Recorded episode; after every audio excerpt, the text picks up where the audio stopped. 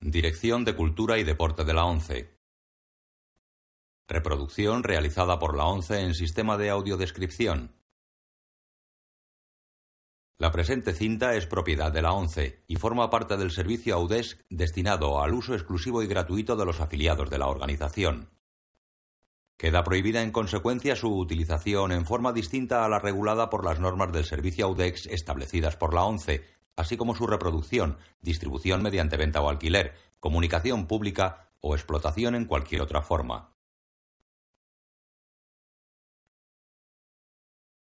Audiodescripción 11 2006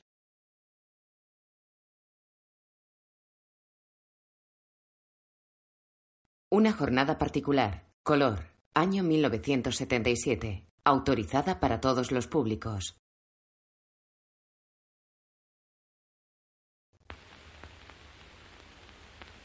Carlo Ponti presenta una película de Ettore Scola. Sofía Loren, Marcello Mastroianni en Una jornada particular. Con John Vernon, François Ver,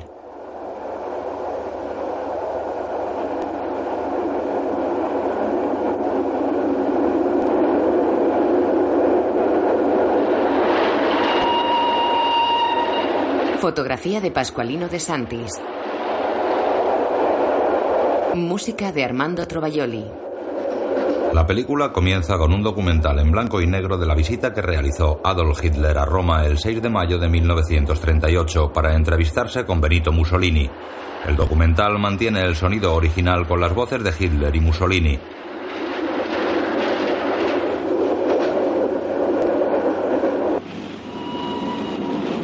Director de producción Giorgio Scotton. Producido por Carlo Ponti. Dirección de Ettore Scola. Durante gran parte de la película oiremos la voz del narrador italiano y sobre ella la del locutor castellano. El viaje del Führer a Italia. El tren de Hitler hace su entrada en Italia. Miles de personas saludan brazo en alto a ambos lados de la vía. Tras la emocionada despedida de Berlín y las grandiosas demostraciones triunfales al jefe del Tercer Reich durante todo su recorrido en territorio alemán, el tren del Führer entra por fin en Italia. Las calles están engalanadas con banderas de Italia y de la Alemania nazi, rojas y con la esvástica en el centro sobre fondo blanco. Con el alegre recibimiento de las organizaciones fascistas alineadas junto a las vías, comienza el viaje triunfal de Hitler hacia Roma. Hitler saluda desde una ventana del tren a los cientos de miles de italianos que le aclaman a su paso.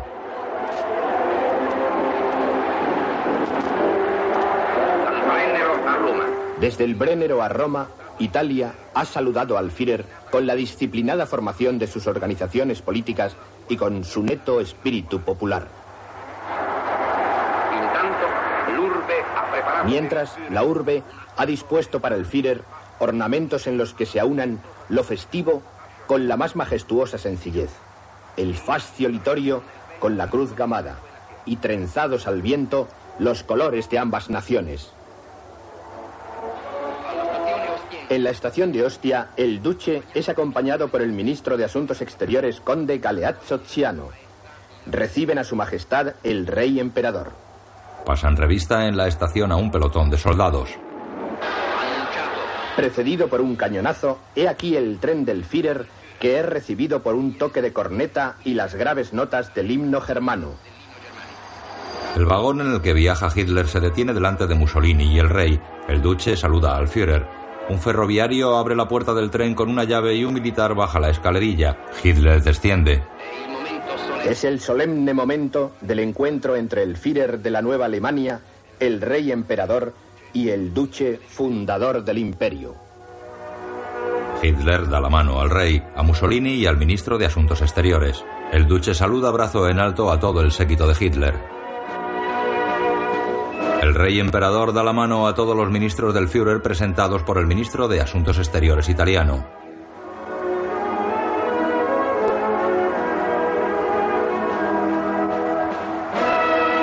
Hitler y el rey pasan revista a las tropas, el duce camina tras ellos. Soldados de la caballería ataviados con uniformes decimonónicos escoltan a un coche de caballos.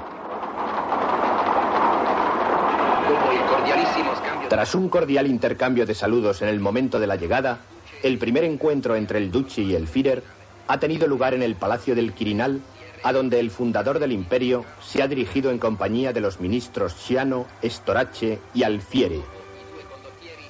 Poco después, ambos líderes salían del palacio y tomaban asiento en un automóvil descubierto.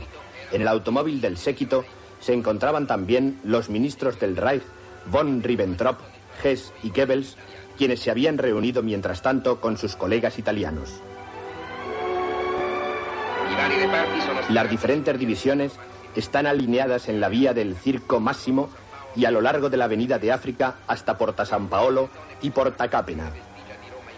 Es esta una de las zonas más sagradas de los vestigios de la Roma imperial. Las avenidas de Roma desfilan las tropas, los carros de combate y todo el material bélico del ejército de tierra italiano. Cazas biplanos surcan el cielo en formación.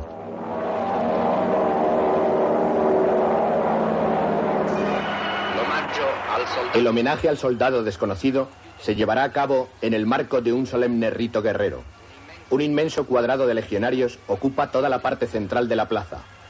El Führer ayuda a cuatro combatientes alemanes a depositar una corona de laurel con lazos rojos que llevan el emblema de la cruz gamada.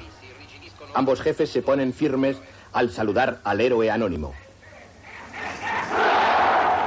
Miles de soldados alzan el brazo al estilo fascista.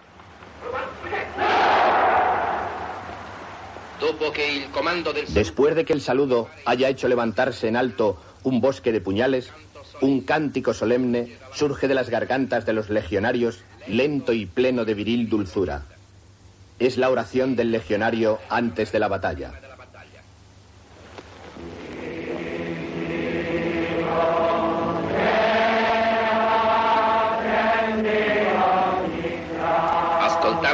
Al escucharla, se comprende cómo la voluntad guerrera de los legionarios de Mussolini se ha sublimado hoy, tras la dura prueba del combate, en un misticismo heroico de sacrificio.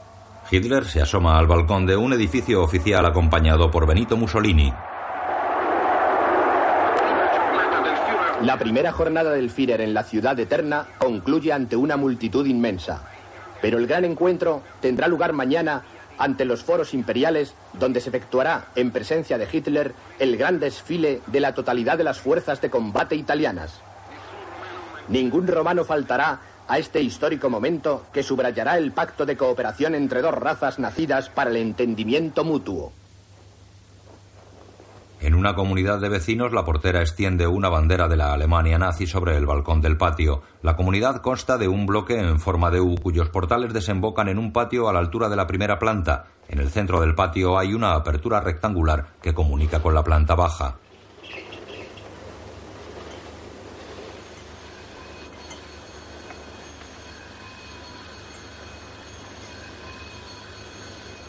La portera ata una bandera de Italia en otro lado de la baranda.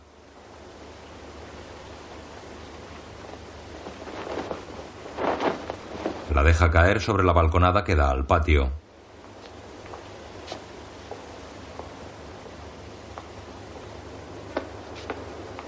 Un barrendero baja las escaleras de uno de los edificios con un saco a cuestas.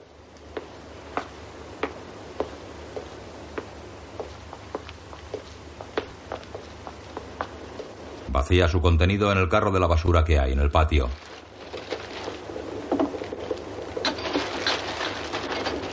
En las fachadas destacan las cristaleras de estructura cilíndrica que rodean las escaleras de los edificios. Los vecinos encienden las luces de sus casas. Gabriele enciende la luz. Está interpretado por Marcello Mastroianni. Es un hombre moreno de 50 años que viste chaleco encima de camisa y corbata. En otro piso, varias mujeres comienzan a hacer sus tareas. Una mujer retira los visillos del balcón.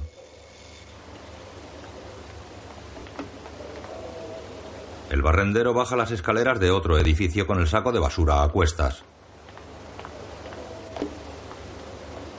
Antonieta plancha en la cocina de su casa. Está interpretada por Sofía Loren. Es una mujer casada de 40 años y madre de seis hijos. Viste bata y zapatillas. Deja la plancha. Sirve una taza de café.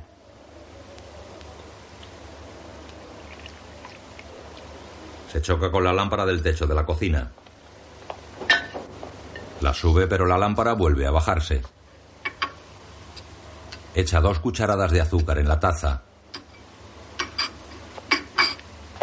Coge la ropa planchada y la taza de café y pasa por todas las habitaciones de la casa. Enciende la luz del vestíbulo y retira el biombo que lo divide en dos. Humberto. Humberto. Anda, levántate. Vamos. Ya voy, mamá. Entra en la habitación de los niños. Fabio. Arnaldo. Enciende la luz. Vamos, levantaos. Los niños se despiertan y ella deja su ropa a los pies de las camas. Ella sorbe una cucharada de café.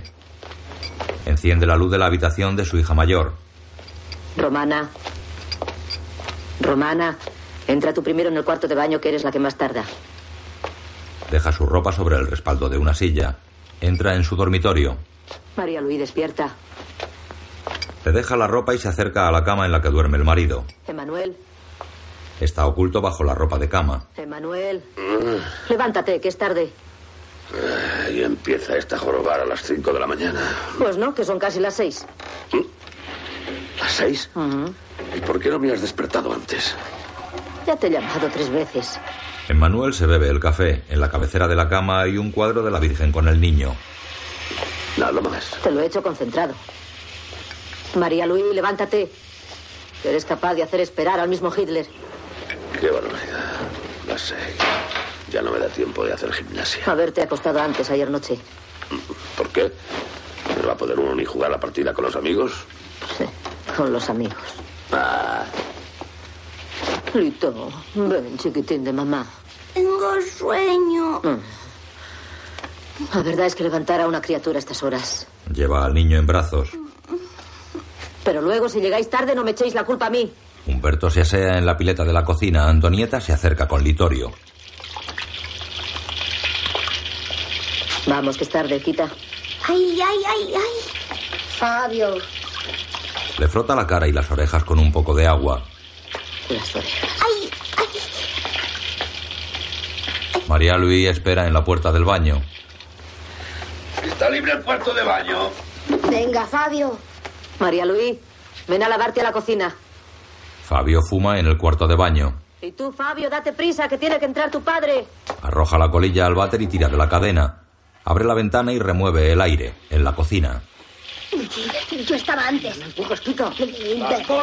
Voy a sacudir. Cállate, ¿quieres dejar de darte importancia? Presumida. Humberto, dale a Litorio el aceite de hígado de bacalao. Doce, Hace gimnasia en su cuarto. trece. Mañana las llevaré al zapatero. Tiene los tacones gastados. ¿No podías haberlas llevado ayer? Dieciséis, Romana se pinta los labios. dieciocho. ¿Vas a un desfile o vas a un baile? Mamá. Arnaldo. Yugoslavia ha dicho de la mafia suya y nosotros respondemos, me cago en tus muertos, bombas de mano, caricias de puñal.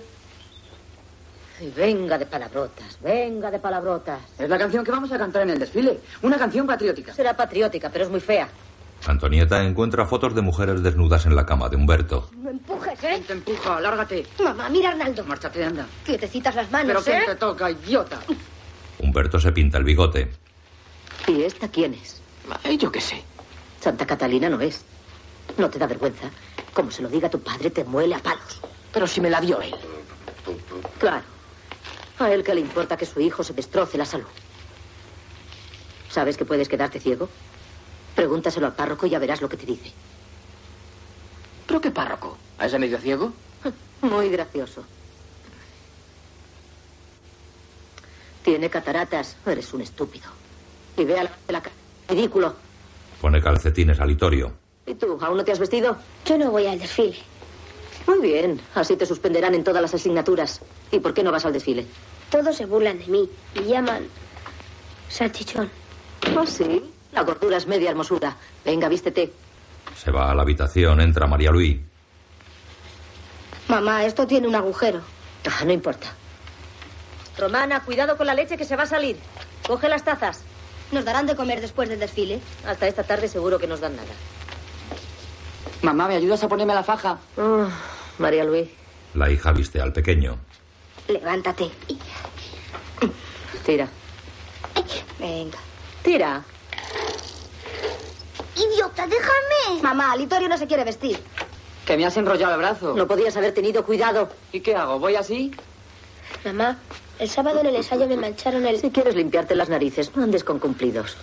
Pues anda que tú, vas por ahí, que da asco. el sábado en el ensayo me mancharon el pompón. No se dice pompón, es una palabra extranjera. Llámalo borla, fleco. Italianiza, llámalo pompono. Y tú italianiza las revistas que traes a casa. ¿Pero qué dices? Te has levantado esta mañana con el pie izquierdo. Mamá, el sábado en el ensayo me mancharon el pon. ¿Qué hago, mamá? Yo solo tengo dos manos. ¡Vamos, daos prisa! Nosotros nos concentramos en el circo máximo. Y nosotros en el obelisco de Axum. A Romana. Pero todavía estás ahí. Al menos podías haberte hecho la cama antes de irte. Mm. Perdona, era mucho pedir. Pero ese es blanco. Lo teñiremos de negro. ¡Está listo el desayuno! Sí, ya voy. Antonieta cortó la borla del cordón de la cortina para el gorro de Fabio. Los vecinos salen de los edificios ataviados con uniformes de la Italia fascista. Algunos hombres llevan gorro militar negro con borlas, otros lucen uniformes de las tropas alpinas. Las chicas llevan falda negra y blusa blanca bajo la capa negra. Una gran bandera de Italia cuelga de la fachada principal escoltada por dos pequeñas banderas de la Alemania nazi. Niños uniformados y con gorro militar corren alrededor de una fuente seca que hay frente a la urbanización. Un joven entrega estandartes y banderas con insignias fascistas a los hombres. Algunos estandartes llevan una cabeza cadavérica con un cuchillo en la boca. Los vecinos abandonan poco a poco la comunidad. Algunos hombres llevan uniformes de oficiales. Un joven sale del portal N y se dirige al portal R. Arnaldo y María Luis salen de casa peleándose. Tras ellos sale el resto de la familia. No, yo primero. Anda, muévete. Siempre estás en medio. No me toques ¿Qué vas a comer? Espera, el gorro. Adiós, mamá. Si quieres hacer pis, pídeselo al jefe de la escuadra. No te lo hagas encima como el otro sábado. Ya se lo he dicho yo. Ah, ya que te quedas en casa, plánchame el traje azul. Mañana voy a celebrar con los amigos el ascenso de Aguinaldo. ¿Le conoces? No, no lo conozco. Sí que le conoces. Sé que está en el archivo. No, no. Bueno, adiós. Adiós. Uy, cuánto pesa, mi chiquitín. No- y no olvidéis que esta noche me tenéis que contar todo lo que habéis visto. Buenos días. Buenos días. Buenos días, señor. Buenos días. ¿Cómo? ¿Usted no viene? No. Ah, claro, usted no tiene criada. Buenos días. Buenos días. Habla con los vecinos que bajan por las escaleras. Antonieta entra en casa. Algunos de los vecinos se saludan brazo en alto cuando se ven. Antonieta se asoma a la ventana.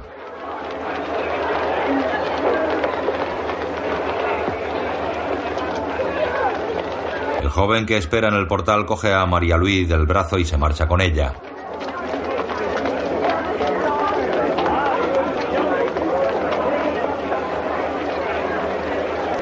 ¡Vamos! ¡Daos prisa!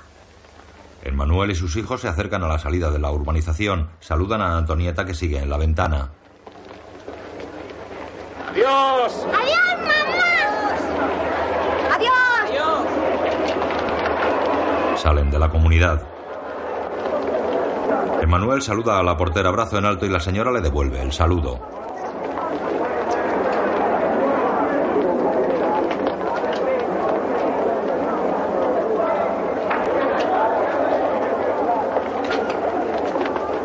La portera saluda con el brazo en alto a los últimos en salir de la comunidad. Es una mujer de más de 60 años, más bien baja y vestida de luto.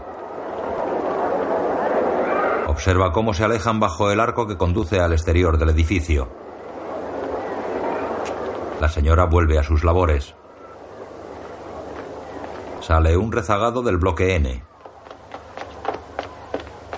Se pisa la cinta de la pernera de su pantalón bombacho y está a punto de caer. Enrolla la cinta a su pierna y la ata. Antonieta lo observa desde su ventana. El joven sale del edificio.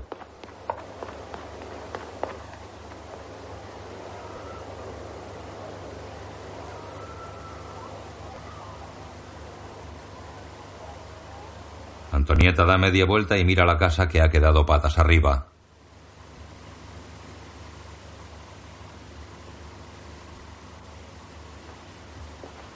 Observa un objeto de la mesa.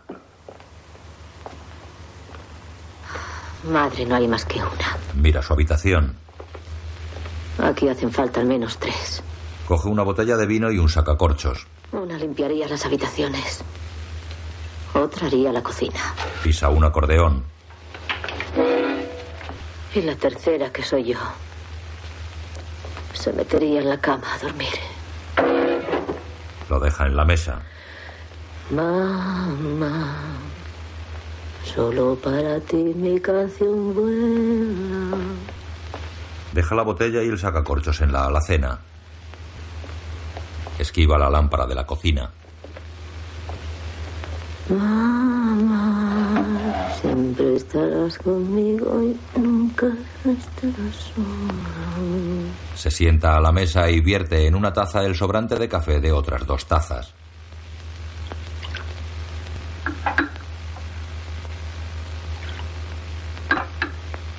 Bebe el café. Deja la taza y se limpia la boca con el dorso de la mano mientras observa el desorden de la mesa. Empezaremos por aquí. Apila las tazas. Las coloca en una esquina de la mesa. Pone la tapa en el recipiente de la leche. Mete los restos de pan que hay sobre la mesa en una caja de metal.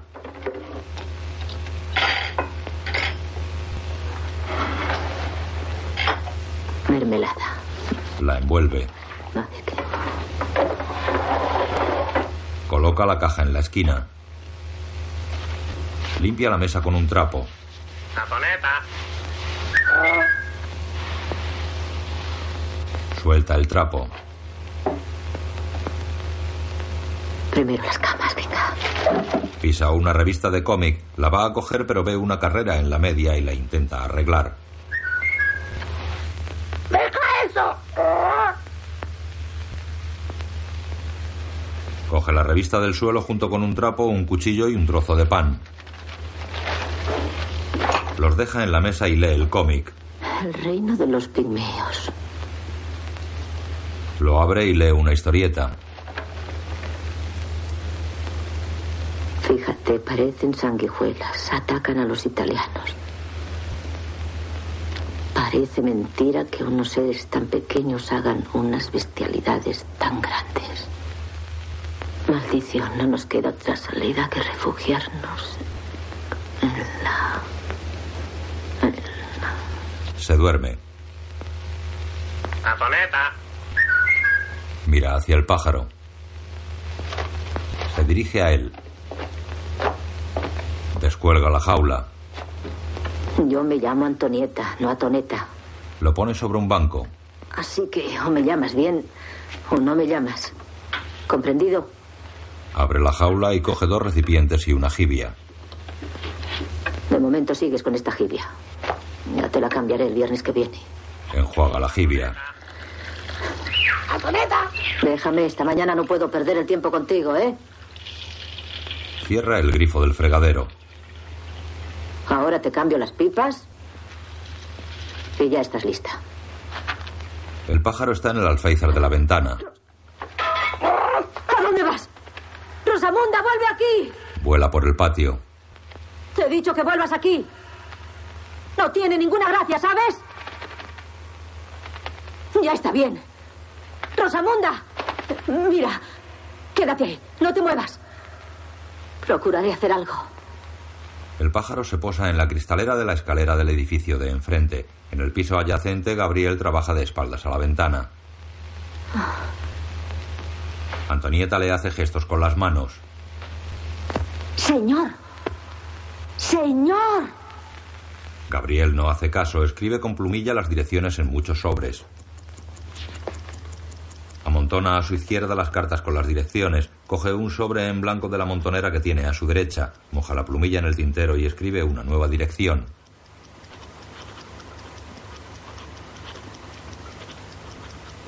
Pasa el secante sobre el sobre escrito. Lo coloca en el montón de la izquierda. Observa una pistola que hay encima de la mesa. Mira la foto que tiene sobre la mesa en la que posan un civil y un militar agarrados del brazo. Al lado hay otra foto de una mujer sentada en un jardín. Gabriel tira los sobres y la pistola al suelo en un ataque de rabia.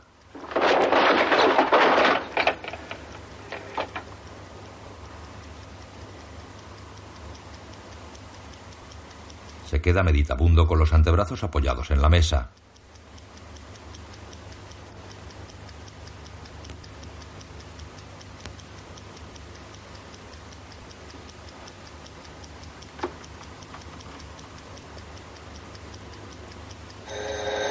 Mira hacia la puerta. Recoge rápidamente algunos sobres del suelo y los pone encima de la mesa.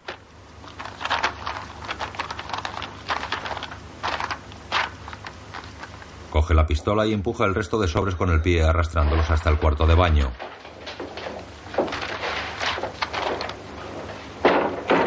Cierra la puerta del cuarto de baño y guarda la pistola en un cajón del escritorio. Se dirige a la puerta.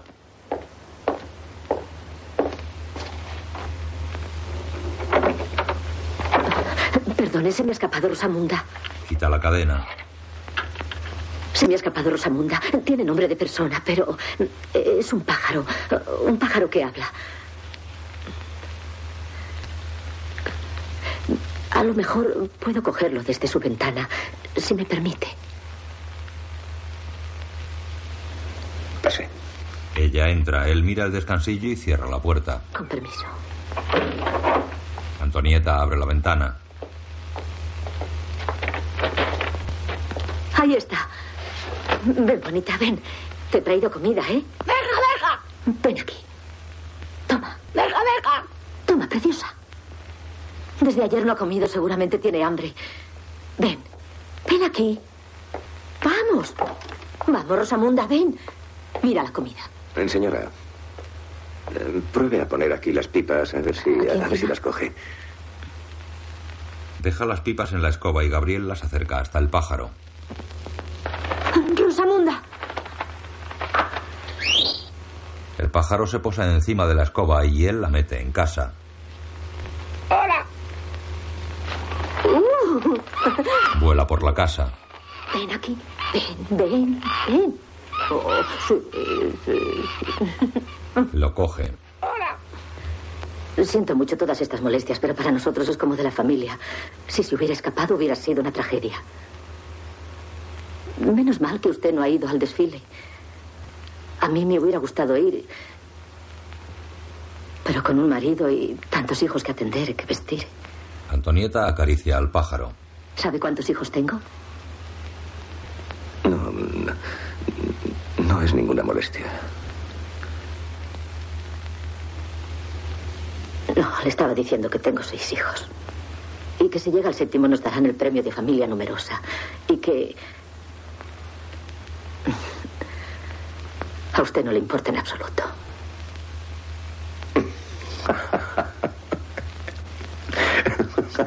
¿Por qué se ríe? No, es que eh, la vida está hecha de tantos momentos diferentes que de vez en cuando también llega el momento de reír, así de repente, como, como un estornudo. ¿A usted no le ha pasado? Se está riendo de mí. No. Y aunque así fuera, debería estarle agradecido. Sí, debo agradecerle que haya venido precisamente ahora. La verdad, no comprendo. No me haga caso. Hoy estoy un poco raro.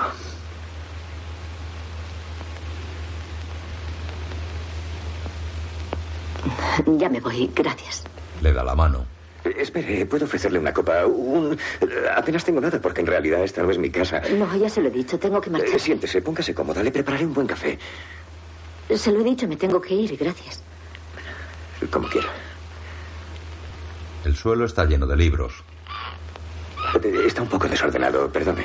¿Los ha leído todos? Sí, más o menos. Ya le he dicho que tengo mucho tiempo libre.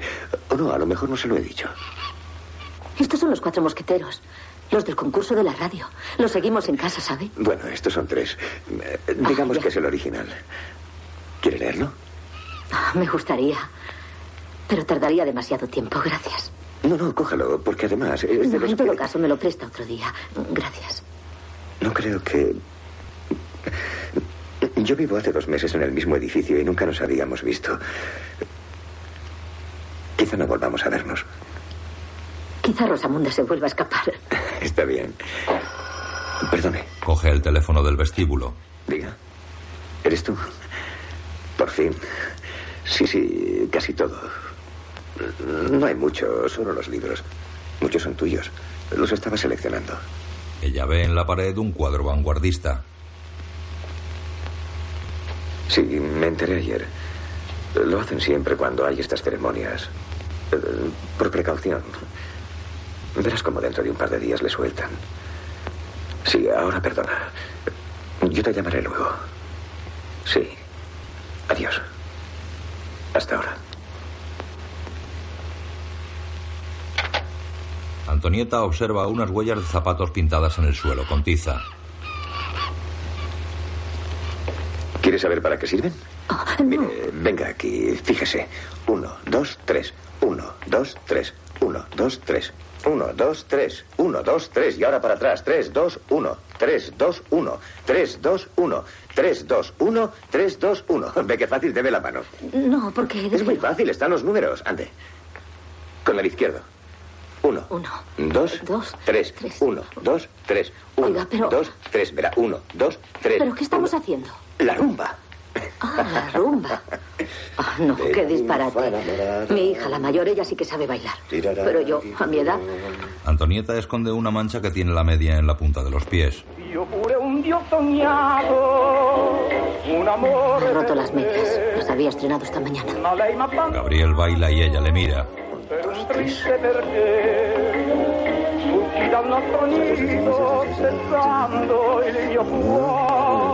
Muy bien. Vamos a. Eh, con el izquierdo. Bella ninfa enamorada. Da, da, da, da. ¿Usted va mucho a bailar? Jamás. Entonces, ¿por qué está aprendiendo la rumba?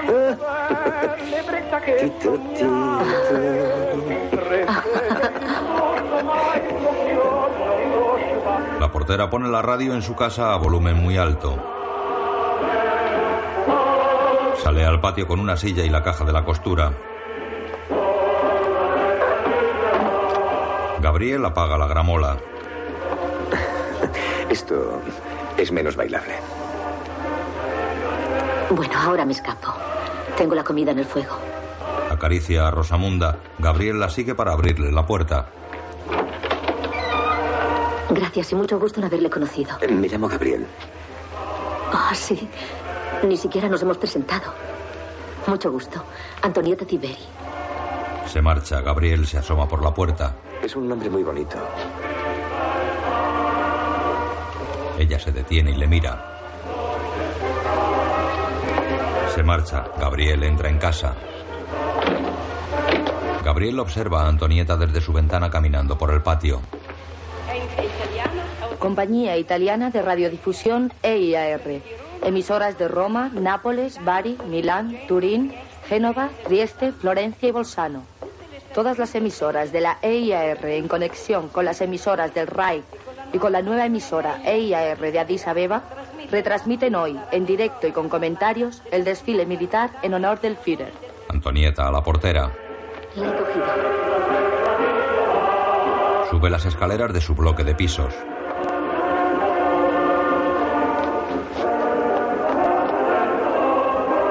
Cierra la ventana. Golpea el aparador con el dedo corazón.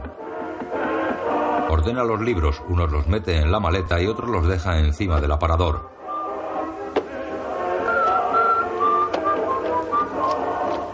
Se queda leyendo un libro.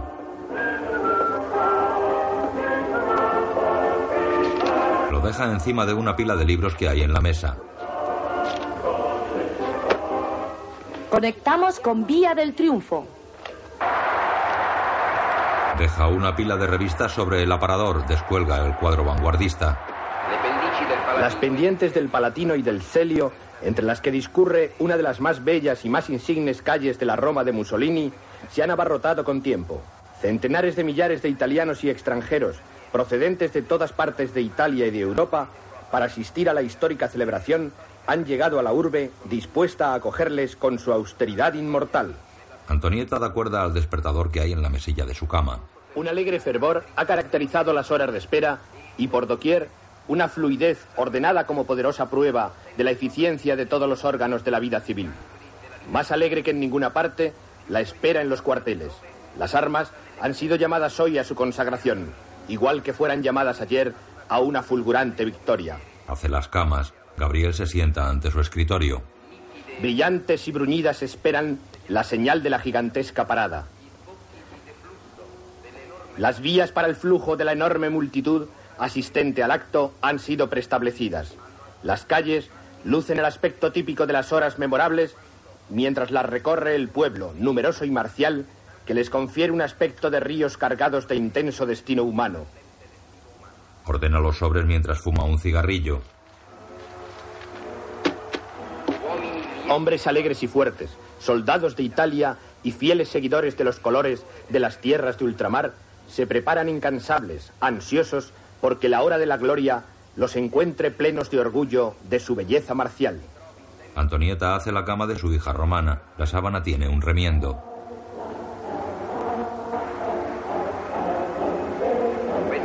Este pueblo, completamente centrado, animado espiritualmente y presto a estarlo también materialmente, a las órdenes de un jefe de genialidad indiscutible.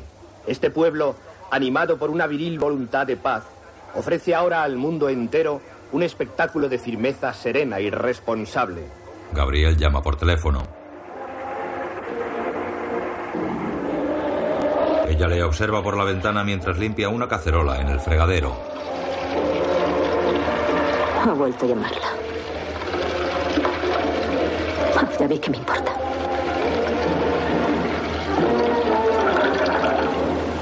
La cacerola encima de la cocina.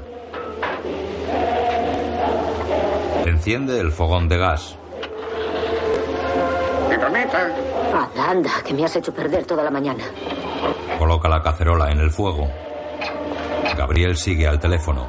Yo debería haberme acostumbrado. Desde pequeño he estado aislado o solo, que al fin y al cabo es lo mismo. Pues claro que cuentas. Solo que todo es tan absurdo. Según ellos, deberíamos sentirnos culpables. Hoy estaba, ¿cómo se dice?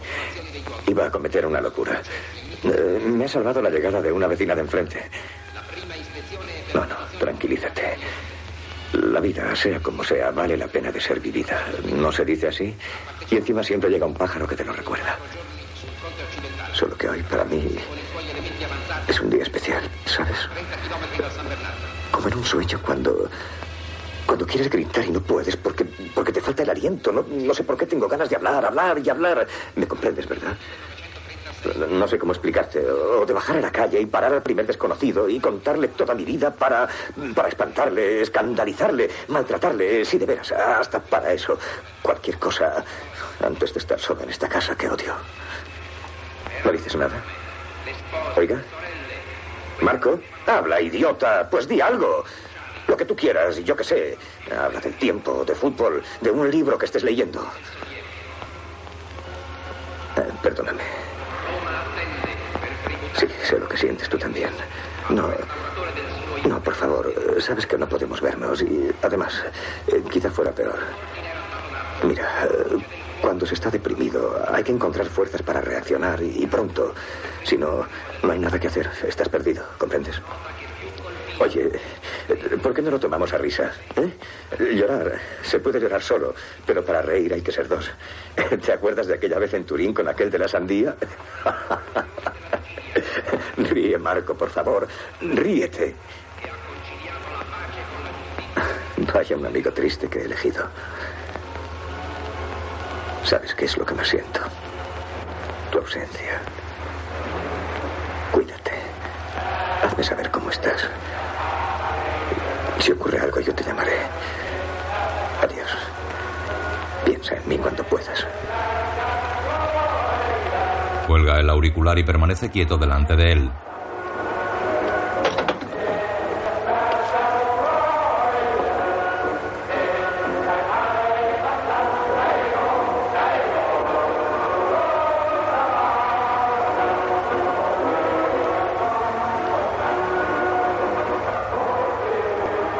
Salón hay un cuadro de tres niñas con vestidos de principios de siglo. Antonieta barre el suelo de su casa. Viene al caso recordar el viaje de Goethe a Italia y todo lo que de universal aprehendió su espíritu. Si el encuentro entre el romanticismo alemán y el clasicismo de Roma aportó tanta riqueza a la musa germana hace ya más de un siglo, ¿qué sucederá en este viaje de Hitler, encarnación de la nueva Alemania? Antonieta ve a Gabriel a través de la mirilla de la puerta. Desde todas las calles, desde todas las plazas, el gentío ha aplaudido hasta la zona de los foros. Roma, en la parte de los suburbios, ha quedado totalmente despoblada. Solo ondean en las ventanas, sobre las puertas, en los portales, los estandartes y banderas. Estoy muy contenta de verme, No, es que cuando llaman a la puerta siempre me asusto, no sé por qué. Si preguntas quién es, el otro contesta amigos. Aunque nunca le hayas visto. ¿O le hayas visto una sola vez? Le muestra el libro. Eh, Se le olvidó llevarse esto. No, no se me olvidó. No quería abusar. Y además, ¿para qué? No, no, gracias. Eh, Si lo acepta, me hace usted un favor. Ella lo ojea. Hasta tiene ilustraciones. La verdad es que es usted tan amable. Que me siento abrumada. Gabriel sonríe. Los aviones. Ella corre hacia la ventana, él cierra la puerta de la casa. La sombra de los aviones se proyecta en la fachada. Yo cuando pasan los aviones, Ah, La famosa fascinación del aviador. pues sí. Antonieta mira el libro. Bueno, se lo acepto. Aunque no tengo mucho tiempo para leer. Con todo lo que hay que hacer aquí. Lo deja en la vitrina de la vajilla. Gracias otra vez. Antonieta le abre la puerta. Adiós. Él sale pero vuelve a entrar. Oiga, ¿no me ofrece un café? ¿Un café? Sí. Ah, Pues claro que sí, sí. Desde luego. Cierra la puerta y se dirige a la cocina. Por favor, siéntese. Saca el café de un armario. Y no se fije mucho en el desorden. Ah, ¿Cómo era eso? El orden es la virtud del mediocre. Ah, eh, entonces yo soy un genio. Choca con la lámpara. Gabriel la sube pero vuelve a su posición inicial. Ah, no, perdone, creí que ya estaría hecho. Deje que la... No, no, por favor. Usted instálese allí. La cocina no es sitio para hombres. Ah, yo estoy acostumbrado, estoy soltero. Ah, soltero. Sí. Vaya. ¿Y paga el impuesto de celibato? Sí. Como si la soledad fuese una riqueza. Ella echa el café en el molinillo y muele los granos. No, no, permítame. Siempre me ha divertido. Mueve la manivela del molinillo. Ella ordena el salón. Me acuerdo que mi abuelo nos lo dejaba hacer como premio. Tres vueltas cada nieto. Sí. Hasta que todo el café estaba molido. Una vez me castigó porque di cuatro vueltas. Ella mira en el espejo sus guedejas despeinadas. Perdone, voy a preparar la cafetera. Sí.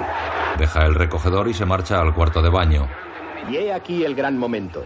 Entre el ondear de tricolores, banderas y cruces gamadas, entre paroxísticos vítores, he aquí que llega su majestad Víctor Manuel III, precedido por ambos líderes, de pie, uno junto a otro, en el automóvil negro. Y finalmente la multitud puede ver de cerca al duche de pie en el coche, rozando a la masa y aclamarle con el más ardiente entusiasmo. Antonieta se acicala ante el espejo. A Gabriel se le caen algunos granos de café y los recoge con la mano. Mientras los himnos de las dos naciones se aunan en el aire, ejecutados por las bandas de música fascistas y nazis, ambos jefes, al igual que su majestad, suben la escalera del podio desde el que asistir a este rito de tan elevado significado político y humano. Ella se hace un caracolillo en el pelo y se pone unos zapatos de tacón. Él recoge algunos granos del suelo y los guarda en el molinillo. El resto los mete bajo la alfombra. El soberano, junto con el Führer y el duche, toman asiento en la tribuna real, donde ya se encuentra su majestad, la reina emperatriz, para asistir al desfile, y resulta altamente significativo que las filas de soldados, rígidos al presentar armas, y las máquinas de guerra estén encuadradas en este marco. Es como una afirmación de la continuidad del destino de Italia al pasar de los años. Ella vuelve y retira el acordeón. Él le indica con un gesto que casi ha terminado. ¿Y usted en qué trabaja? ¿Está empleado? Recoge un grano del suelo. Soy locutor de radio. Lo guarda en el bolsillo. ¿Locutor? Sí. Pero ahora estoy parado. Tienen que aclarar ciertas cuestiones. Cierra la puerta de la habitación contigua que está muy desordenada. ¿Le sienta bien ese rizo en la frente? Ah, se me deshace siempre. Se acicala el caracolillo. Mi marido trabaja en el Ministerio del África Oriental.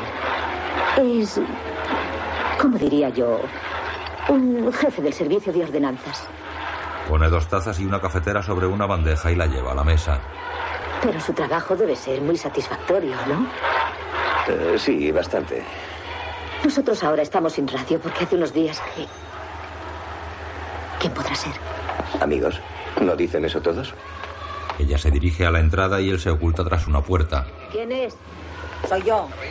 La portera. Vengo a pedirle la llave de la terraza. Debe tenerla usted. Ayer no me la devolvió. Ah, sí. Tengo ropa tendida. Le da la llave. ¿Qué le pasa?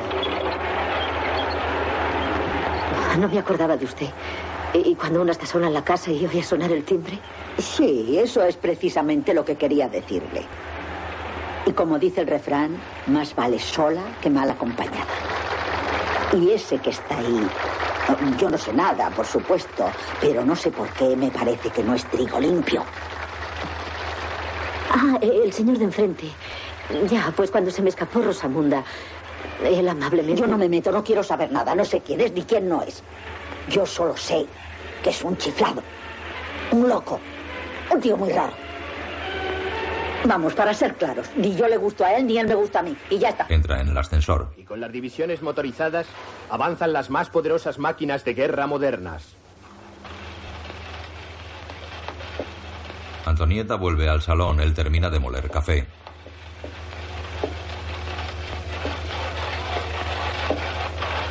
Oiga, me va a perdonar, pero. Verá, era la portera.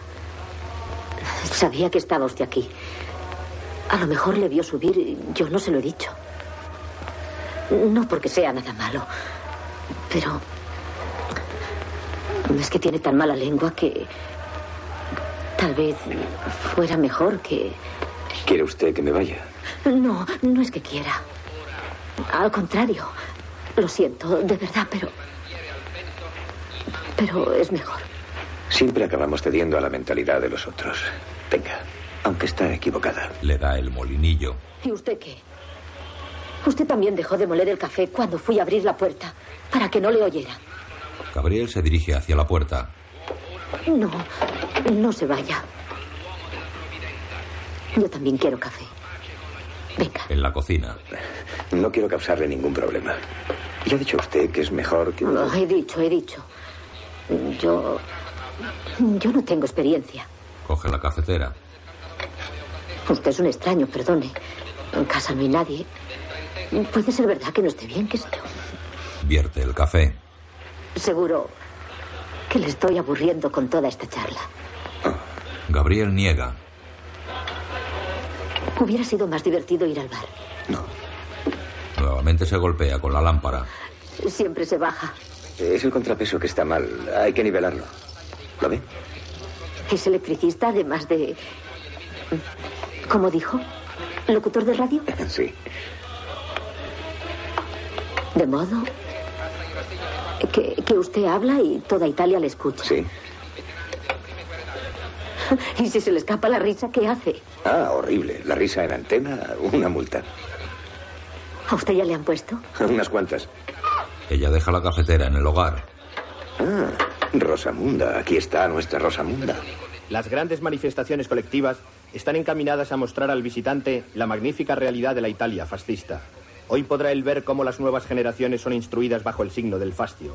Al esplendor de los pendones de guerra responde el ondear al unísono de las banderas izadas en lo alto de cada edificio, la urbe envuelta en tricolores. Lo enciende, él mira por la ventana. ¿Entonces ese es compañero suyo? Ah, Guido Notori, sí.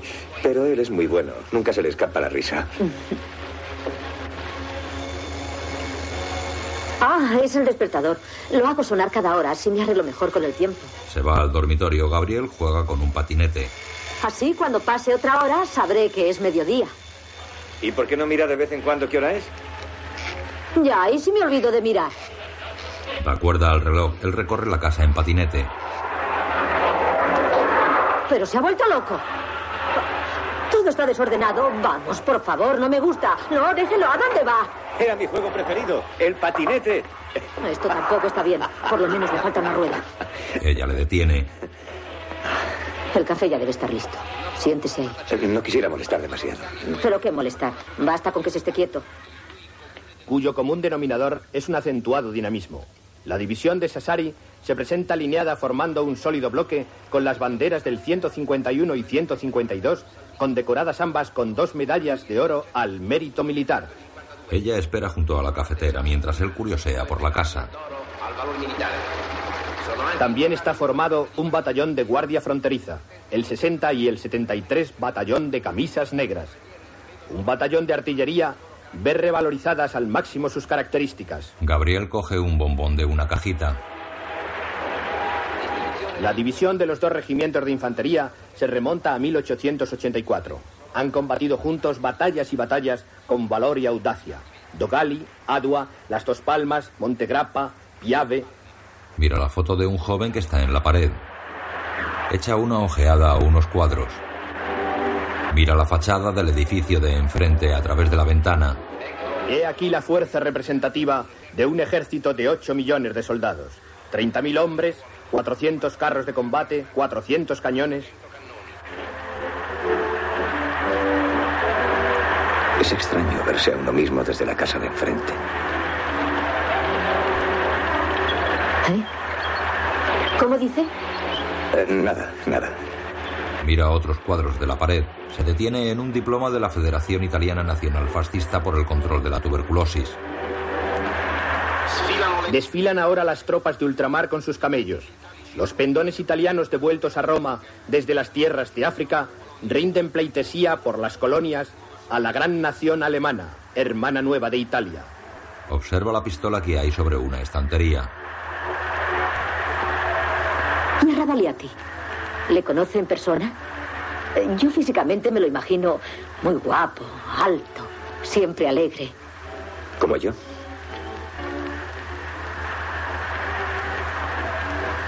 Usted no me parece muy alegre. Depende de los días. Me gusta mucho cómo canta. Le pone mucho sentimiento. Gabriel ojea recortes fascistas. Desfilan los tanques con sus conductores que como guerreros antiguos van encerrados en sus relucientes armaduras. Ve fotos del duce aclamado por las multitudes. Una foto familiar y debajo la leyenda, el hombre no es un hombre si no es marido, padre y soldado. El duce visitando la Fiat en compañía de un senador. Antonieta quita la cafetera del fuego ayudándose de dos trapos y le da la vuelta.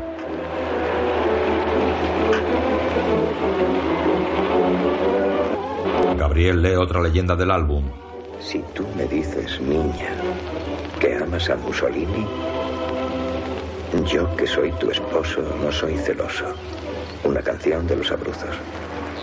Los insustituibles elementos de la infantería motorizada completan este ágil instrumento de maniobra. Ella entra en el salón con la cafetera. Mientras, las tropas de la división del rey desfilan con aire marcial. ¿Le gusta mi álbum? Ah, es suyo. Creí que sería de uno de sus hijos. No, no, mío, mío. ¿Le gusta? Le muestra una foto del duche. Bonito caballo, ¿eh? Ah, ese es Ned. Tiene tres. Ned, Abril y Frufru. ¿Cuánto azúcar? Eh, tres. No, dos, gracias. Antonieta le da la taza de café. Dicen que cada mañana destroza los riñones a un caballo y cada noche los de una mujer. Pobres caballos. Y pobres mujeres. Ella cierra la puerta del dormitorio con su taza de café en la mano. Se dicen tantas cosas de él. Mm, está bueno. Hizo bien en no aceptar el de mi casa. Antonieta se dirige hacia la ventana. ¿Sabe que yo una vez, hace cuatro años, me encontré con él? Cara a cara. ¿De veras? ¿Dónde? En Villa Borghese. Se sienta a la mesa. Él paseaba a caballo. Yo me detuve y él al galope me lanzó una mirada. Me convertí en una llama. Iba con la bolsa de la compra, figúrese. Noté que las piernas me temblaban. Después todo empezó a dar vueltas y vueltas a mi alrededor y caí al suelo desmayada. ¿Por una mirada lanzada al galope? Ah. Algunos peatones me ayudaron y como Dios quiso recobré el conocimiento. Aquel mismo día descubrí que estaba encinta de Litorio. Gabriel bebe su café. Deja la taza en la mesa. Lee una leyenda escrita junto a una foto de Mussolini. Irreconciliable con la fisiología y la psicología femenina, el genio es solo masculino. ¿Está usted de acuerdo? Pues claro que estoy de acuerdo. ¿Por qué? Gabriel pasa las páginas del álbum. Son los hombres los que llenan los libros de historia, ¿no? Sí, sí, quizá demasiado. No dejan espacio para nadie más. Y menos para las mujeres.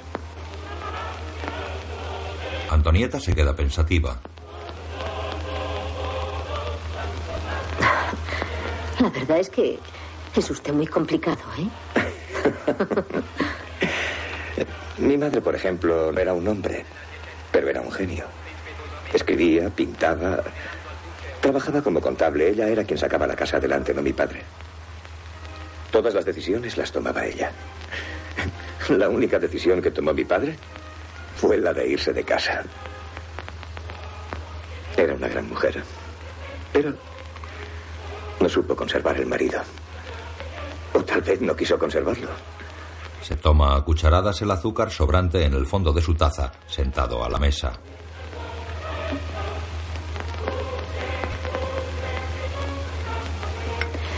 Mi madre, en cambio, era una mujer completamente distinta. Por la tarde, cuando papá volvía a casa. Entonces estábamos aún en Nápoles. Ella recoge las tazas. Que se apuesta que es la portera otra vez. Uh, oiga, dígale que si preguntan por mí, que yo estoy aquí. Las deja en la bandeja. Pero uh, cálmese, ¿no? ¿Por qué? ¿Me nota nerviosa? Cierra la puerta de una habitación.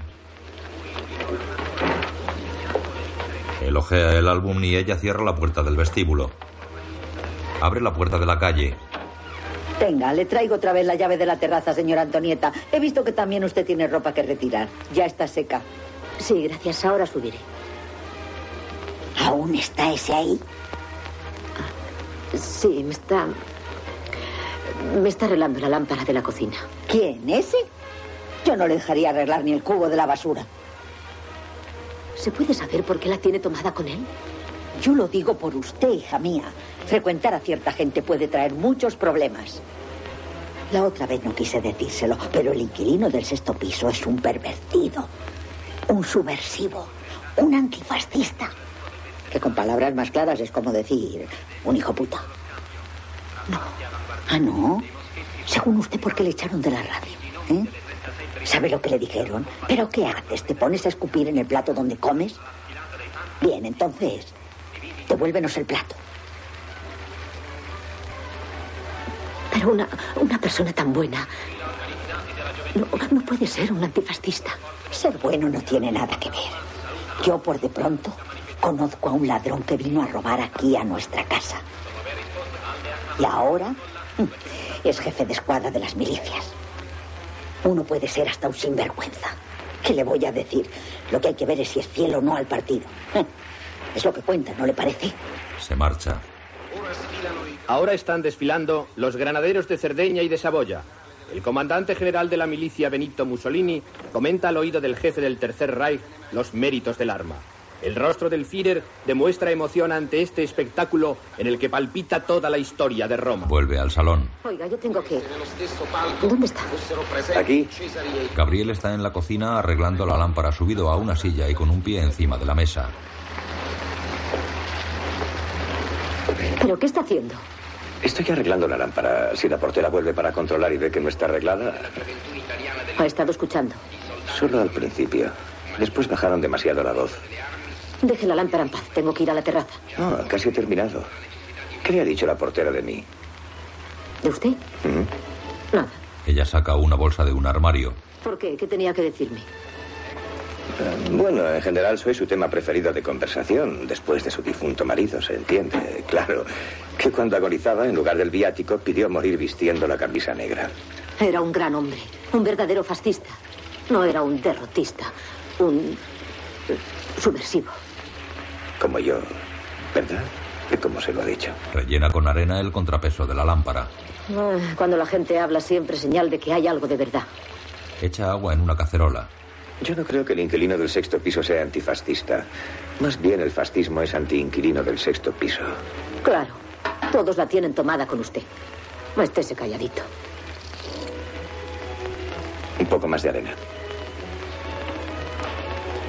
A ver. ¿Por qué le despidieron de la radio? ¿Por cansancio? Porque... A lo mejor, porque mi voz eh, no era como prescribe el reglamento Eyar, solemne, marcial y vibrante de orgullo romano. Eh, Yo tenía poco orgullo romano, tal vez porque nací en Viterbo. Sí, sí. ¿Quién le gana a usted en palabrería? Enciende el hogar. En mi opinión, y perdone la franqueza, hicieron muy bien. Pone la cacerola en el fuego. Pasa por detrás de él secándose las manos con un trapo. Bueno, yo... ¡La corriente! Madre mía, una Era sacudida. broma. Podía haberle matado. Eh, mire, creo que ya está bien. Casi, casi me da un ataque. Y con esa que siempre está escuchándolo todo, sabe Dios lo que pensará. Ha venido a ponerme en un compromiso en mi propia casa. Ande, venga, baje, que tengo que salir. Pero si lo hice para hacerla reír. Ya ha visto la gracia que me ha hecho. Pero la lámpara está arreglada, ya no se cae. ¿Lo he hecho bien? Ah, muy bien, luego me manda la factura. Ve un estandarte del duche fabricado con botones. Qué curioso. ¿Todos son botones? ¿Esto también lo ha hecho usted? Sí, yo, yo con mis manos. ¿Por qué? ¿Tengo que rendirle cuentas? No, está muy La logrado. puerta, por favor. Además, ahora que se han inventado las cremalleras, eh, los botones tendrán que servir para algo, ¿no? Con ese espíritu de payaso no me hace ninguna gracia. Salen. Ah, hasta luego. Sube las escaleras con el barreño en las manos. Él la sigue. ¿Pero qué hace? ¿En vez de bajar, sube? Sí, pasaré por la terraza. Así evito a la portera. Haga lo que quiera. En la terraza ella echa la ropa en el barreño y lo desplaza con el pie. Él está junto a ella. Debía haberme dicho enseguida cómo piensa. ¿Eh? Debía haberme dicho enseguida cómo piensa. ¿Sobre qué? Sobre. Sobre los álbumes de fotos. ¿Y, y qué hubiera cambiado? ¿Cambiado? No le hubiera dejado entrar en mi casa. Eso hubiera cambiado. ¿Pero de qué tiene miedo? Usted está segura de sus ideas, ¿no? Sí, señor. No, eso no, que no es mío. Pero no me importa discutir con alguien como usted que. que lo critica todo. Se burla de todo. Siempre bromea con cosas que no tienen ninguna gracia. No, mire, yo no me río siempre. La verdad es que no tengo motivos para reír. Sin embargo, ¿usted por qué no ríe? eh? Las cosas le van bastante bien. Tiene una casa, un marido, seis hijos. ¿Por qué no ríe? Deje ya de meterse conmigo, porque, francamente, resulta bastante incómodo. Parece que lo hace a propósito. Desde esta mañana, dale que dale. ¿No puede dejarme tranquila? Que si soy así, que si estoy segura de mis ideas. Gabriel se retira unos metros y mira hacia el cielo.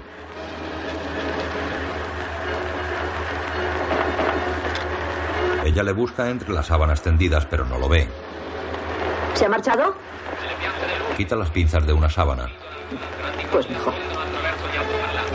Pero podía haberse despedido. Gabriel la envuelve con la sábana. Bella ninfa enamorada, las naranjas has comprado. De acuerdo, me arrepiento. Desde ahora no hago más comentarios. Rodea con sus brazos a Antonieta que está oculta bajo la sábana. ¿Has visto? Por fin te has reído. No me estoy riendo. ¿No? Qué pena, porque para mí cuando te ríes estás mucho más guapa. Hace tiempo tal vez. ¿Hacemos las paces? Sí. Gabriel le quita la sábana de encima y se miran sonrientes. El azul del cielo, en el fulgor de toda la primavera, es surcado por las grandes águilas de corazón de acero con destellos tricolores, conducidas por nuestros pilotos por el camino de las estrellas hacia los límites del mundo. Ella sigue con su tarea. la broma acaba trágicamente. ¿Has visto? Me has arañado. Mira. Me alegro. Recoge una sábana.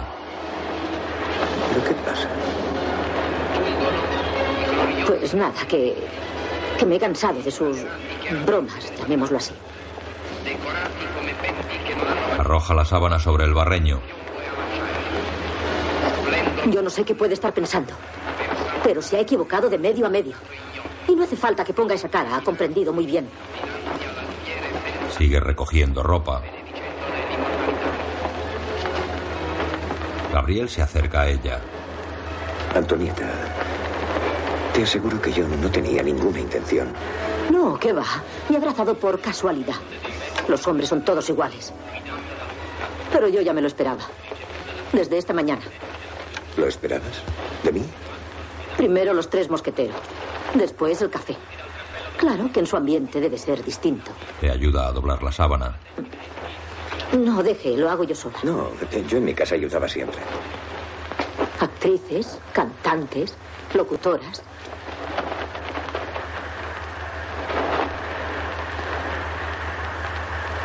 Por eso ha dicho que le pongan el teléfono. Gabriel baja la mirada y ella le observa fijamente.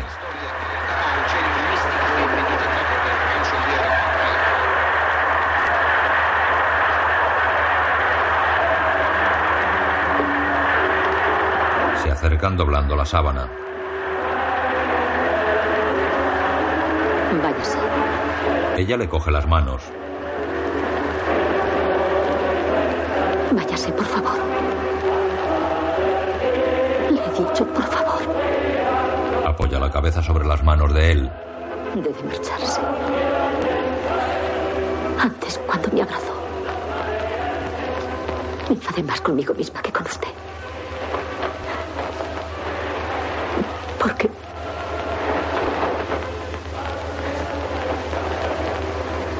Porque desde que te vi esta mañana,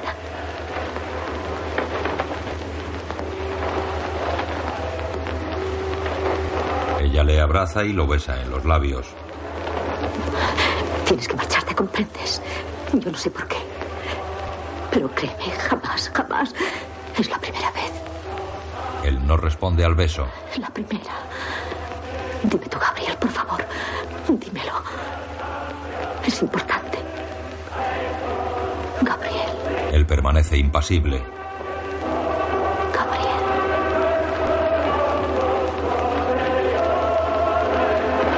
Antonieta se aparta sin dejar de mirarle.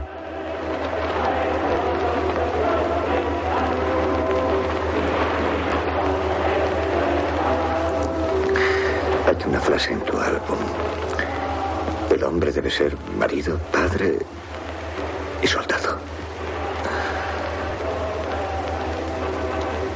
Yo, yo no soy ni marido, ni padre, soldado. Gabriel camina hacia el barreño terminando de doblar la sábana. La deja en el barreño. Se acerca a Antonieta. ¿Qué quieres decir? Gabriel se detiene ante ella. No me expulsaron de la radio por mi voz.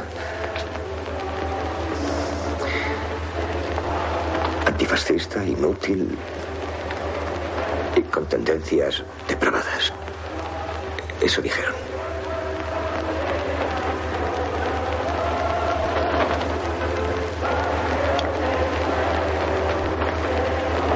No comprendo.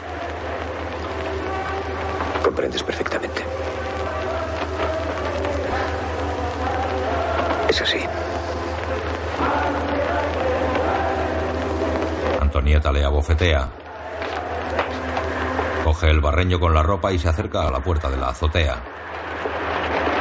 Él la detiene. ¿Qué te esperabas? ¿Qué te esperabas? Besos, manitas, caricias, frases apasionadas. ¿Era eso lo que esperabas desde esta mañana?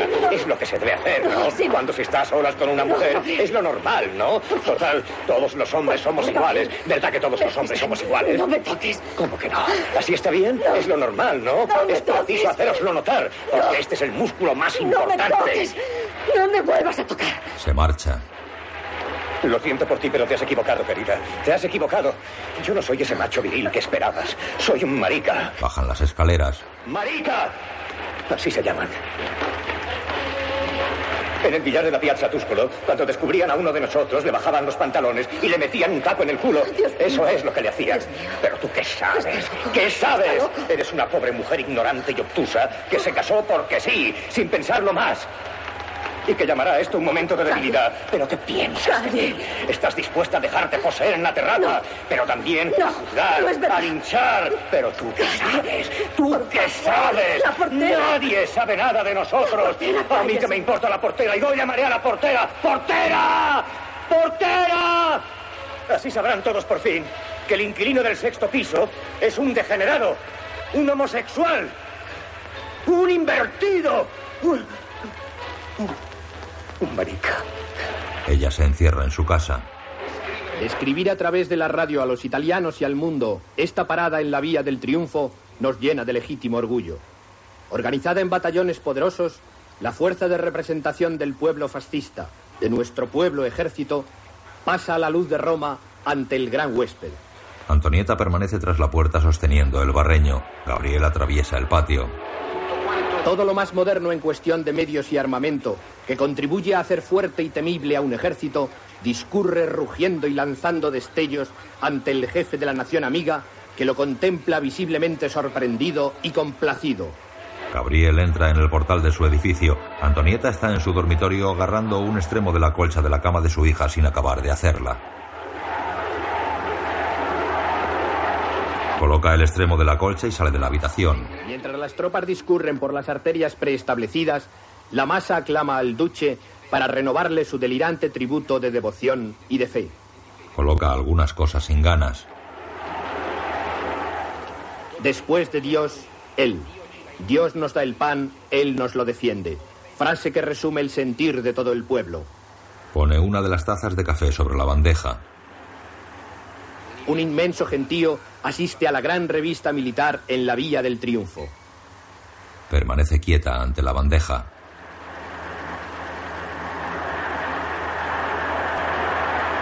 La lleva a la cocina. Gabriel hace una tortilla en su casa. La masa, con acuciante impaciencia, espera para escuchar las palabras de Mussolini y de Hitler que serán difundidas por los altavoces.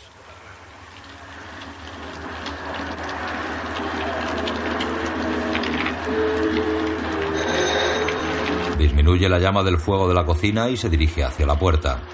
El decimocuarto reemplazo fascista alinea en sus filas a 1.353.716 inscritos. Estas fuerzas militantes han sido concretadas en hombres 35.518, mujeres 25.839. Abre y encuentra a Antonieta de espaldas a ella. Perdona. ¿Por qué no entras? Tengo la tortilla en el fuego. Se marcha a la cocina. Antonieta gira y entra en la casa. Echa el cerrojo. Observa a Gabriel desde la puerta de la cocina. Él echa la tortilla sobre un plato para darle la vuelta y la devuelve a la sartén. La masa aclama a los dos líderes para renovarles su delirante tributo de devoción y de fe. Gabriel pone la mesa. La hora se acerca. Entre fanfarrias, redobles de tambor y clamor de multitudes. Saca una bolsa de papel de un armario.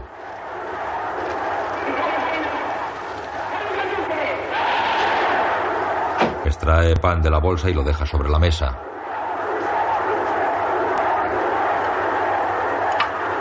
Divide la tortilla con un tenedor. Se hace un silencio majestuoso. Benito Mussolini, fundador del imperio, dedica el saludo de la Italia fascista al jefe del Tercer Reich. Reparte la tortilla en dos platos que hay en la mesa. Italia fascista non conosce che una sola etica nella Se sienta ante la mesa. quella che io ricordai davanti al popolo tedesco al campo di maggio. Come la tortilla. A questa legge ha obbedito, obbedisce e obbedirà la collaborazione tra la Germania nazista e l'Italia fascista. Ella come el otro pedazo de tortilla sentada frente a él. Incluso, incluso me hice novio de una chica. Una chica de la radio. Para que se supiera. La llevaba a cenar, al cine. En fin, a todos los sitios en donde estaba seguro de que nos iban a ver. Me fingí loco por ella. Y ella por mí. Era una buena amiga que quería ayudarme. Pero debí representar muy mal mi papel porque un día me llamaron de la dirección y me dijeron que ya no formaba parte de la familia ella. ¿No tienes el carnet del partido? Me dijeron. Sí, lo tengo. No, dijeron, lo tenías. Te lo hemos retirado porque la gente como tú no puede formar parte de nuestro partido, que es un partido de hombres. Entonces, intenté engañarles, exhibiendo un certificado médico que declaraba que no era homosexual. Eh, Sí, vamos, que era un individuo normal. ¿Y se lo creyeron? ¿Qué va? Fue peor. Por supuesto fue un error. Si uno no lo es, eh, no va por ahí con un certificado, ¿no? Deja el plato vacío en el fregadero.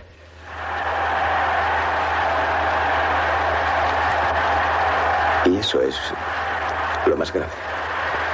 Que procuras parecer distinto de como eres. Saca una cajetilla de la chaqueta. Que te obligan a avergonzarte de ti mismo. A esconderte. Se detiene en el salón y saca un cigarrillo de la cajetilla. Ella permanece sentada ante la mesa de la cocina. Pero a mí me lo has dicho. Sí. Contigo he encontrado el valor. Porque tú no eres como las otras. No es verdad. Hasta te di una bofetada. Sí, pero estás aquí conmigo. Enciende el cigarrillo.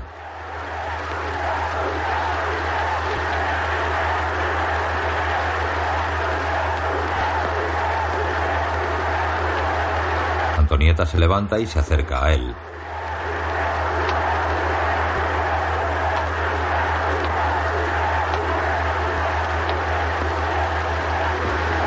¿Y cómo haces para salir adelante? Me ocupo de la correspondencia publicitaria de una gran empresa. Ella ve el cuadro vanguardista en el suelo. Escribo las direcciones de los clientes eh, en los sobres. Ella pisa las marcas de baile. Es un trabajo que me cedió un amigo mío. Que se fue hace más de un año. Está confinado en Cerdeña, en Carbonaria. Era un subversivo. Subversivo. Como yo, fui a despedirle. Se sirve una copa. Le embarcaron en Civitavecchia y esa fue la última vez que le vi. Cuando subía al barco. Deja la botella en el alféizar de la ventana. Antonieta examina la dirección escrita en un sobre vacío. Tienes una letra muy bonita. ¿Me mandarás una a mí también? Le ofrece una copa. ¿Te apetece? Gabriel bebe el licor. Antonieta se mueve por la salita mientras habla. Yo también muchas veces me considero humillada. Soy un cero a la izquierda.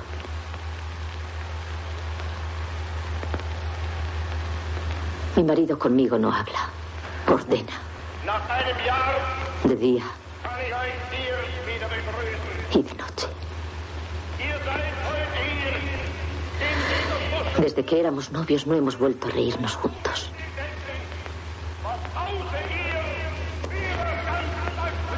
Él se ríe fuera de casa, con las otras. Pero como no te es fiel, me parecías una mujer feliz, segura.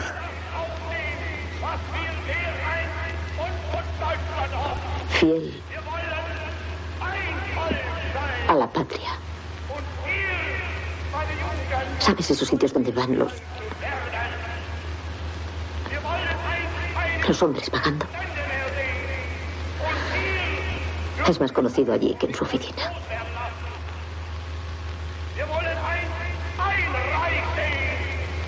En fin, mientras era con ellas.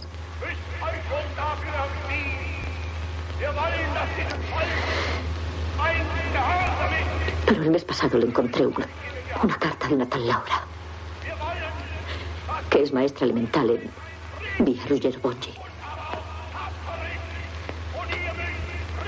Liarse con una maestra.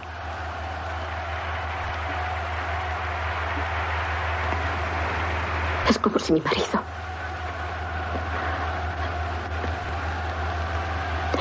Es como decirle a una mujer que es una estúpida, una ignorante. Gabriel se acerca a ella. Ya sé que es verdad, yo a la escuela fui poco o nada. Y una carta como esa. Ni siquiera cuando le quería. Pude mandársela. Él le acaricia el pelo. ¿Por qué no las escribir? La toma por los hombros.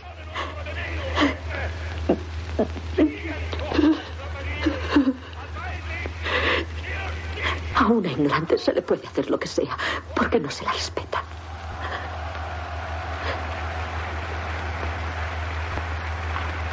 Ella gira y le besa en la cara. Me gustas, Gabriel. Me gustas. Él le acaricia el pecho. Tal como eres. Todo lo que me has dicho. No me importa nada. Gabriel se da la vuelta. Eres muy buena. Se sienta en la cama. Ella le besa en la cabeza. Pienso en mí.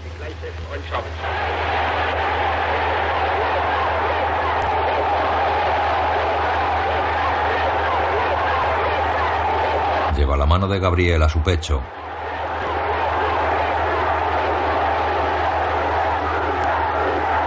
Me gusta que me toques.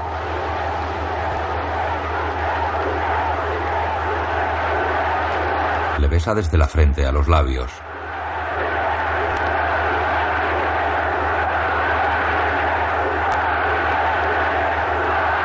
Gabriel se deja besar pero no devuelve el beso.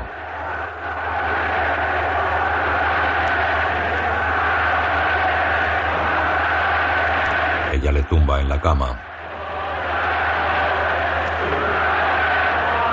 Le besa por debajo de la barbilla con dulzura. Le besa un párpado. Gabriel permanece impasible.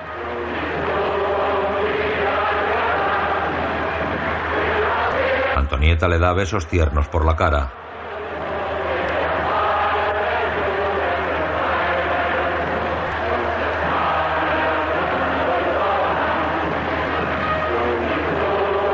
Pasea la mano por el cuerpo de Gabriel hasta coger la suya.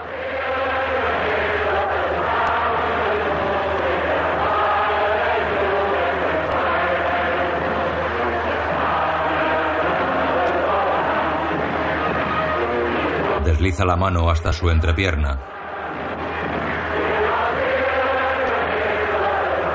Le presiona con el muslo. Gabriel le acaricia el pelo.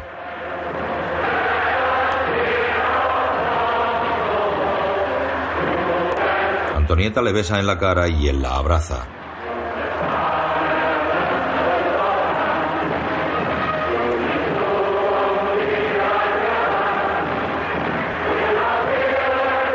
Él se excita.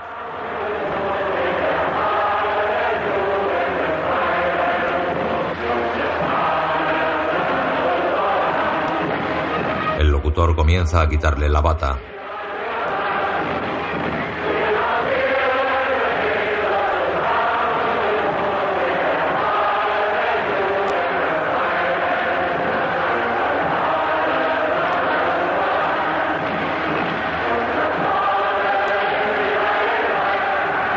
Abrazan apasionadamente.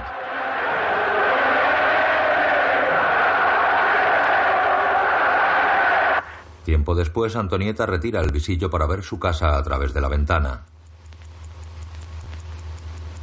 Qué raro. No siento ningún remordimiento. No sé. Con él nunca ha sido así. Gabriel está sentado en una mesa dándole la espalda. Nunca pensé que pudiera ser así.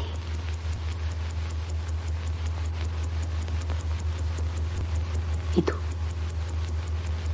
Ser como soy yo no significa no poder hacer el amor con una mujer. Es distinto. Ha sido bonito, pero no cambia nada. Ella se queda muy seria.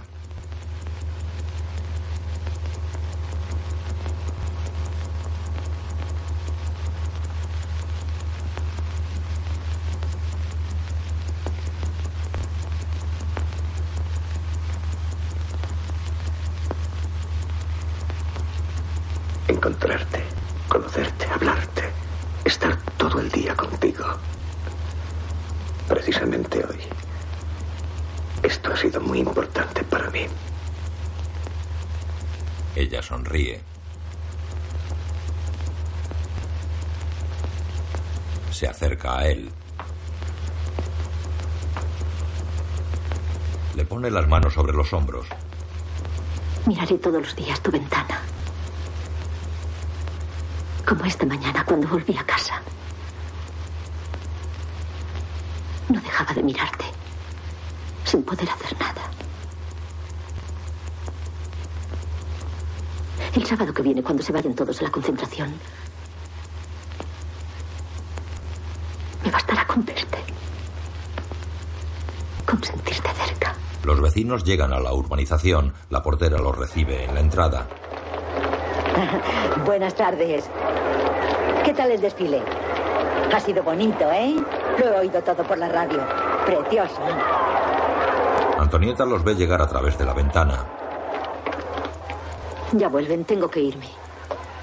Se acerca a Gabriel que sigue sentado en la mesa. Le coge de la mano y caminan hacia la puerta de la casa.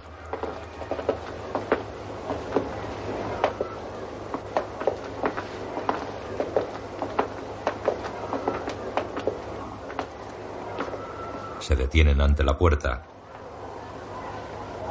Se besan en los labios. Antonieta abre la puerta. Sale del piso. Gabriel permanece inmóvil. Antonieta baja un tramo de escaleras. Mira a través de los cristales. Sube de nuevo.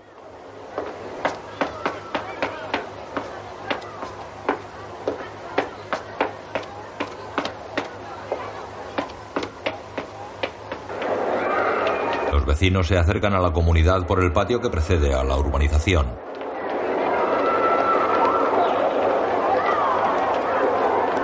Antonieta baja por una escalera de mano hasta la sala de los depósitos del agua. Sale por una pequeña puerta y se golpea la cabeza con unas tuberías. Baja por una escalera metálica hasta la terraza en donde tienden la ropa. Corre por la terraza arreglándose el pelo. Se asoma para ver a la gente que camina por el patio. Comienza a bajar las escaleras de su edificio.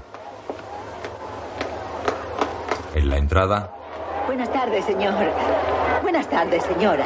Todo, todo lo he oído por la radio. ¿Os habéis divertido? Señora, ¿cómo es Hitler? Ah, guapísimo. Ah, lo he oído todo por la radio. Lo he pasado estupendamente. Buenas tardes. ¿Ha sido bonito el desfile? Fantástico. Bravo. Una jornada histórica, Ah. señora Cecilia. Y para usted. Eh, Buenas tardes. María Luis se despide de su novio.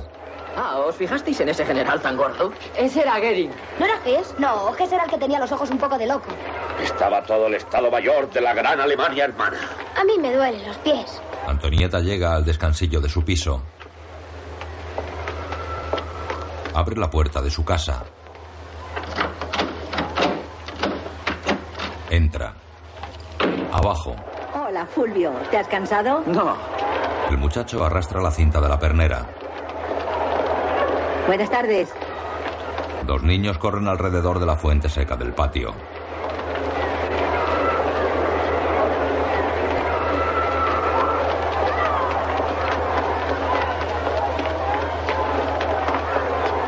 Familia Tiberi está sentada a la mesa. Antonieta sirve la comida. Todos gritaban, duche, duche, duche. Y al duche en el fondo le gustaba.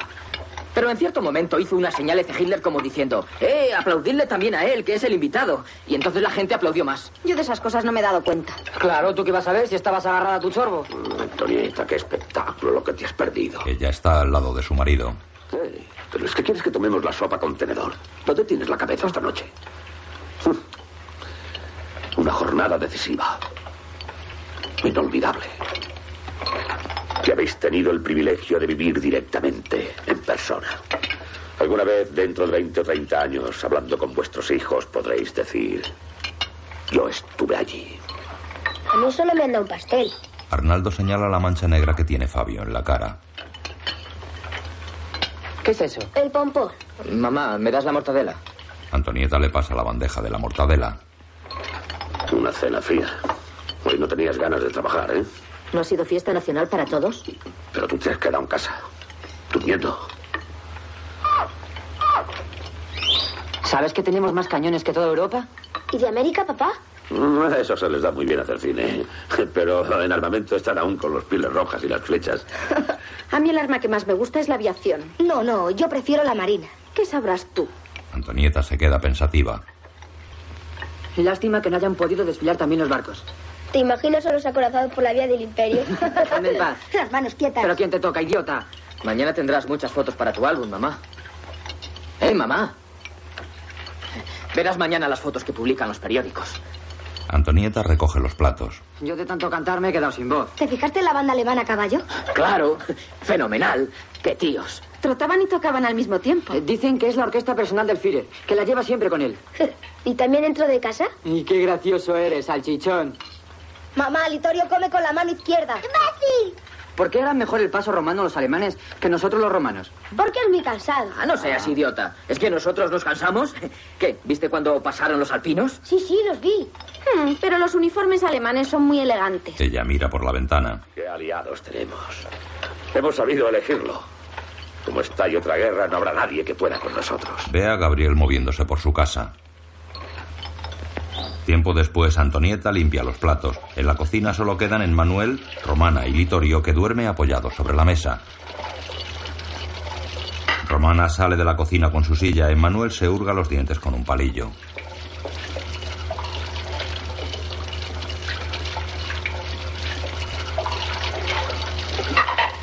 Antonieta mira hacia la ventana. Antonieta, un día sí hay que celebrarlo. Y si nace el séptimo, le llamaremos Adolfo. No, esta noche no. Tú date prisa en acabar. Coge a Litorio en brazos. Que luego ya hablaremos. Aparta la silla del niño para poder pasar. Sale de la cocina. Ella cierra el grifo del fregadero y se seca las manos en un trapo mirando hacia la ventana. Sonríe. Sale de la cocina y vuelve a mirar hacia la ventana. Saca la novela de los tres mosqueteros del armario de la vajilla.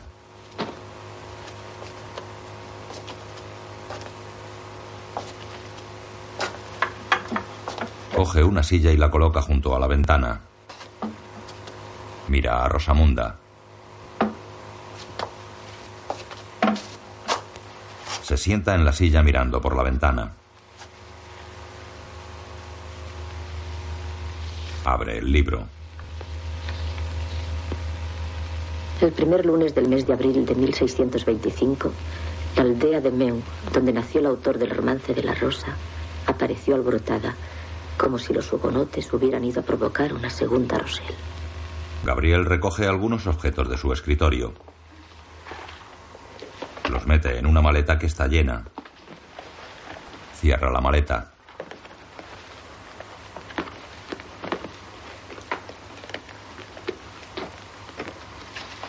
La coloca en el suelo junto a la cama. Hace la cama.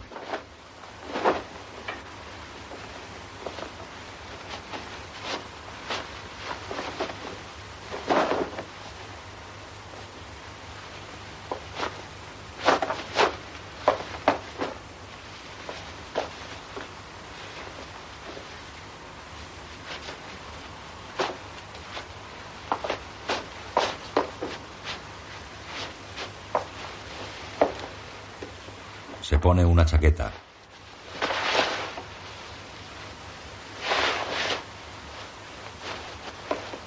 Se guarda un objeto en el bolsillo y encuentra los granos de café. Mira hacia la ventana. Se mete un grano en la boca. Apaga la lámpara del escritorio y coge la maleta. La deja en el suelo junto a otra maleta en la puerta de la habitación. Allí esperan dos hombres ataviados con gabardina y sombrero. Un momento, enseguida estoy listo. Muy bien, tenemos tiempo. ¿A qué hora sale el barco? Dentro de tres horas. Pone el cuadro vanguardista sobre una mesa. Lo cubre con varias hojas de periódico abiertas. Las ata al cuadro con una guita. Los hombres le esperan con rostro imperturbable. En la cocina de Antonieta, Imaginad un Don Quijote de 18 años, rostro largo, ve a Gabriel envolviendo el cuadro a través de la ventana. El locutor camina por la casa y ella lo pierde de vista. rostro largo, pómulos marcados, señal de agudeza. En su casa, Gabriel se abrocha la gabardina.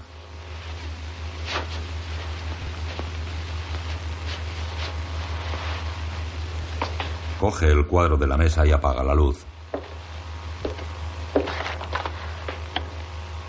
Coge las maletas y hace un gesto de asentimiento a los hombres. Se dirigen hacia la puerta. Gabriel se detiene ante el teléfono. Salen de la casa en la cocina de Antonieta. Mucho más difícil para el joven D'Artagnan. Ve las luces de la casa de Gabriel apagadas.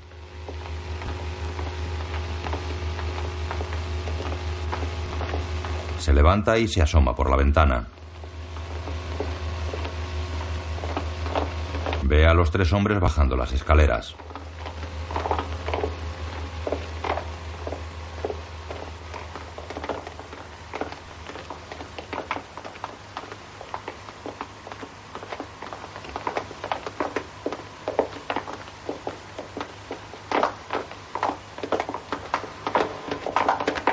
Salen del del edificio. Caminan por el patio.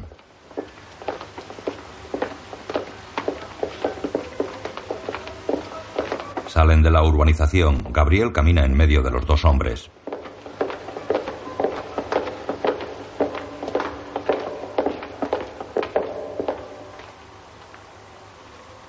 Ella cierra el libro.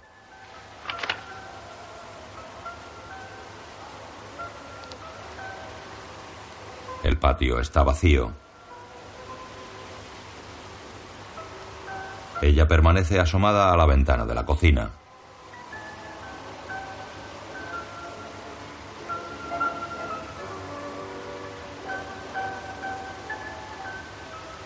Mira el libro.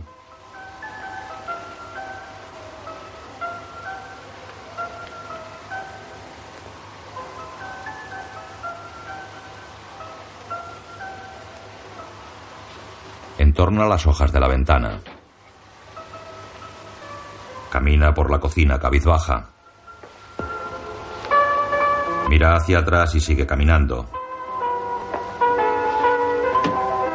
Guarda el libro en el armario de la vajilla. Apaga la luz del vestíbulo. La del pasillo. La de la cocina. Atraviesa la salita. Apaga la luz de la sala y entra en su dormitorio. Se quita la bata quedando en combinación.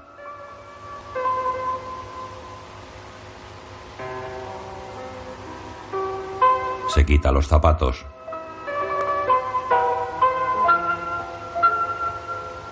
Se mete en la cama. Apaga la luz de la mesilla. Oscuro. Con Sofía Loren, Marcello Mastroianni, John Vernon y François Bert. Guión de Mauricio Constans, Ruggiero Macari y Ettore Escola. Guión audiodescriptivo en sistema Audesc escrito por José Antonio Álvarez. Sonorizado en Aristia Producciones. Coordinación técnica del sistema realizada por Javier Navarrete. Dirección de Cultura y Deporte de la ONCE.